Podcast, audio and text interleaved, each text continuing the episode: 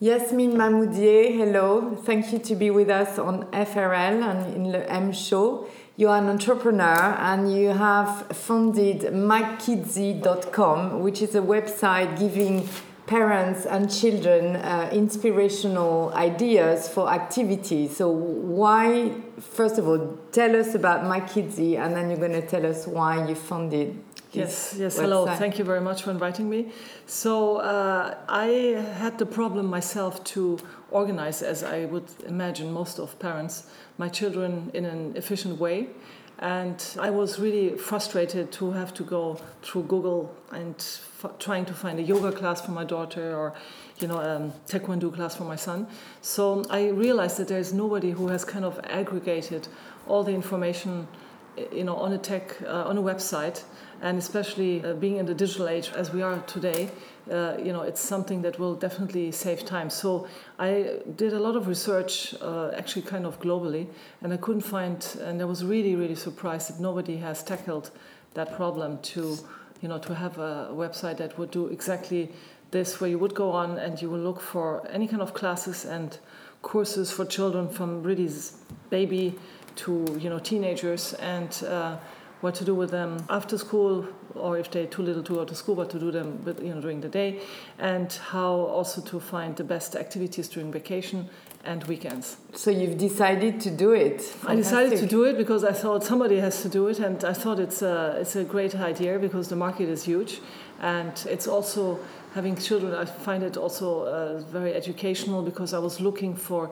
also activities that were not offered, and those ones we, we actually even added ourselves or created ourselves, like coding classes and entrepreneurship architecture and mindfulness. It's clearly inspirational. So we we're heading to Christmas. I bet there's a lot of parents listening to you right now thinking, what are we going to do for Christmas? There's lots of activities, and I think uh, you've prepared us like five inspirational activities to take the children's out for around Christmas and holidays time. Yes, absolutely. I mean, there's um, there's so many that it's very hard to make a choice of five, but uh, as it's according to age, the location, and but I give you just a couple of ideas of some very cool, I think, things that are happening. Yes, and we one, like cool.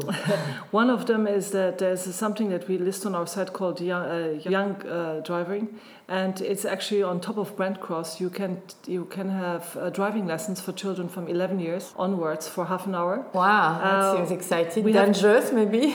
no, they're all you know under control, and it's very interesting because when I researched the company and I wanted them to become a partner, I really found out there's a lot of statistic that in the first year when you know when young people teenagers start doing their driving license uh, in the first year when most of the accident happens. All right. And uh, I th- there's so a lot better of to get them to drive at 11. I think to get some, you know, children at that age are so easy uh, in learning, so they get some skills, and it's not like a crash course uh, later in life. So I think that's that's a very cool thing that you can book on our site. There's also certainly exciting for young young men. Ex- exactly, exactly. Then we have uh, something called Archimake, and is a bit to do with my background as an architect that we teach architecture. It's a club actually that teaches architecture to children from five years on onwards. And right, so how to build houses? Yeah, exactly. They go through really to experimenting with paper and building little models and trying to understand the cityscape. And there are some events. Uh, the RIBA, we are also very connected to the RIBA Royal Institute, who are uh, doing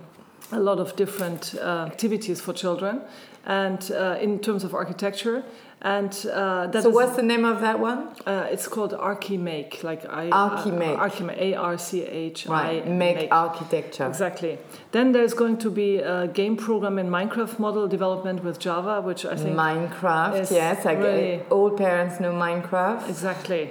Uh, and that's something that's happening around Christmas time, and it's in actually in the Swiss cottage, and uh, it's for children from nine to twelve years on um, which is again a very nice uh, event. We are also going to do kind of Christmas coding club uh, class. Christmas is, coding. Yes, Christmas coding. It's teaching a bit Santa Claus how to. Well, we're code. teaching really children how to do Christmas cards, uh, on to design their own Christmas cards or website, and especially Christmas cards which they can then print and you know and give to friends and family, which is on our site as my Kidsy Coding Club, and there are also uh, a lot of the schools are doing some great activities for children. Like for example, the South Hampstead High School they have street dance, hip hop during the Christmas holidays, so you can go there and and learn. You know, kind of Fantastic. Can the parents go as well? parents can go as well. And then there's another really interesting club. It's called Laser Lions. They do laser parties. They do it for birthday parties, but they also go to schools. It's called Laser Line, and the kids can, you know, play around with lasers, and it's oh. it's connected with music. Like Jedi. Exactly. It's it's much. It's quite a lot of fun. Uh, I think we are already, you know, very good. Well, if we manage to do all more. this for for holidays, we'll have a, a, full agenda. How do you find your partnerships? Uh, well, we do always look for really the best ones to you know to attract to our site, but it's suddenly now it's going uh, the other way that we get contacted. I mean, I was just contacted by Stagecoach, which is one of the biggest in the country, saying we really want to be on your site and you know how can you promote us? We have also specials. They have some very special event on the 10th of december.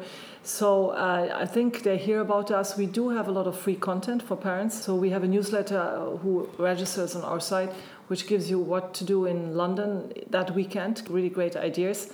And we promote our partners when they have something special be it you know a free event or a paid event but we try really to be a site also for free content from parents so that they come for any anything to do with their kids inspiration inspiration. Yes. wow thank you very much. We're looking forward to you know do some of these activities. So i uh, confirm the website is mykidsy.com exactly right? and maybe just to remember it's m-y-k-i-d-s y.com right. uh, to have the okay. right spelling yes. thank you very much yasmin mahmoudier thank you